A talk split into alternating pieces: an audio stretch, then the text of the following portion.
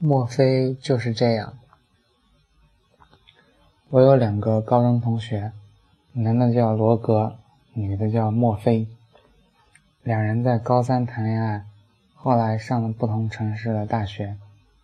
第一学期还没结束，两人就不了了之了。那时候，莫非在火车站等待罗格，可是只等到一条 BB 机的信息，说不去了，我们分手吧。去年莫菲到南京，我们喝了一会儿茶。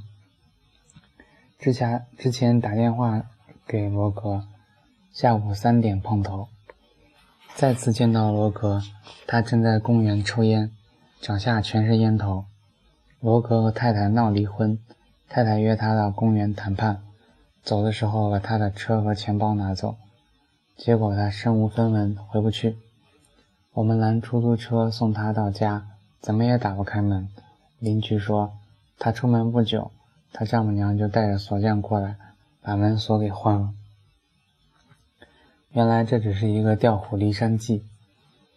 当天晚上我们喝酒，罗哥慢慢哭了，说是他的错，阴差阳错错过了，阴差阳错找了小三。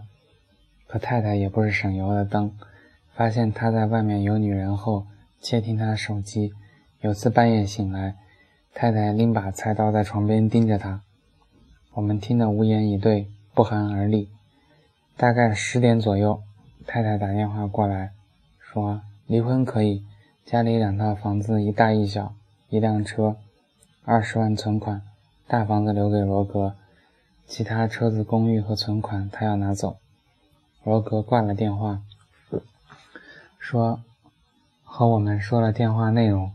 莫非说，如果是他，就算把房子还给他，也要把房子里放一把火，全烧干净，至少家具全部砸掉。要还只有一个，要要还只有只还一个毛坯房。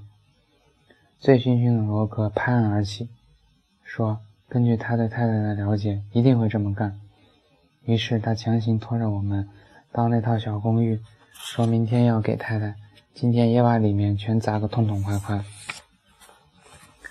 来到公寓后，罗格下不去手。这里有他们夫妻的回忆，一点点攒钱，长辈的首付，咬紧牙关还的贷款。罗格举着锤子落不下来，抱头痛哭。借着酒劲儿，莫非问罗格：“当年为什么分手？”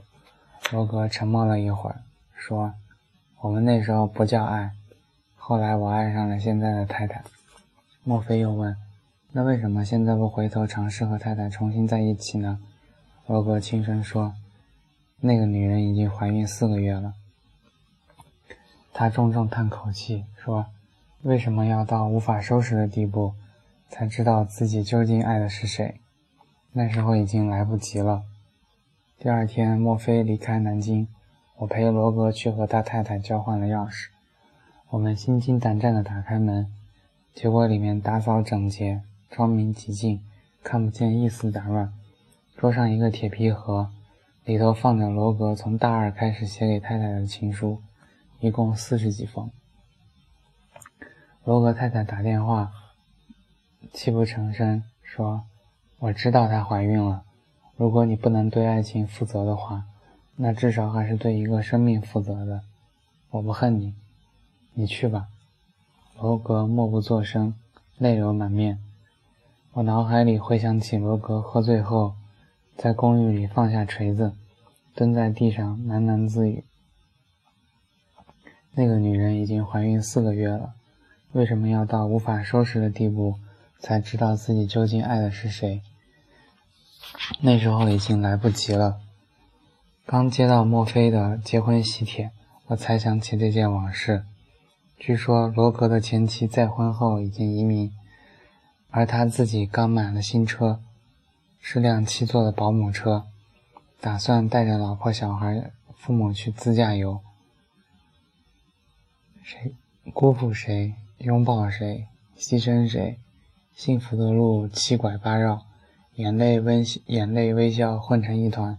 时间过去，一笔笔账目已经算不清楚。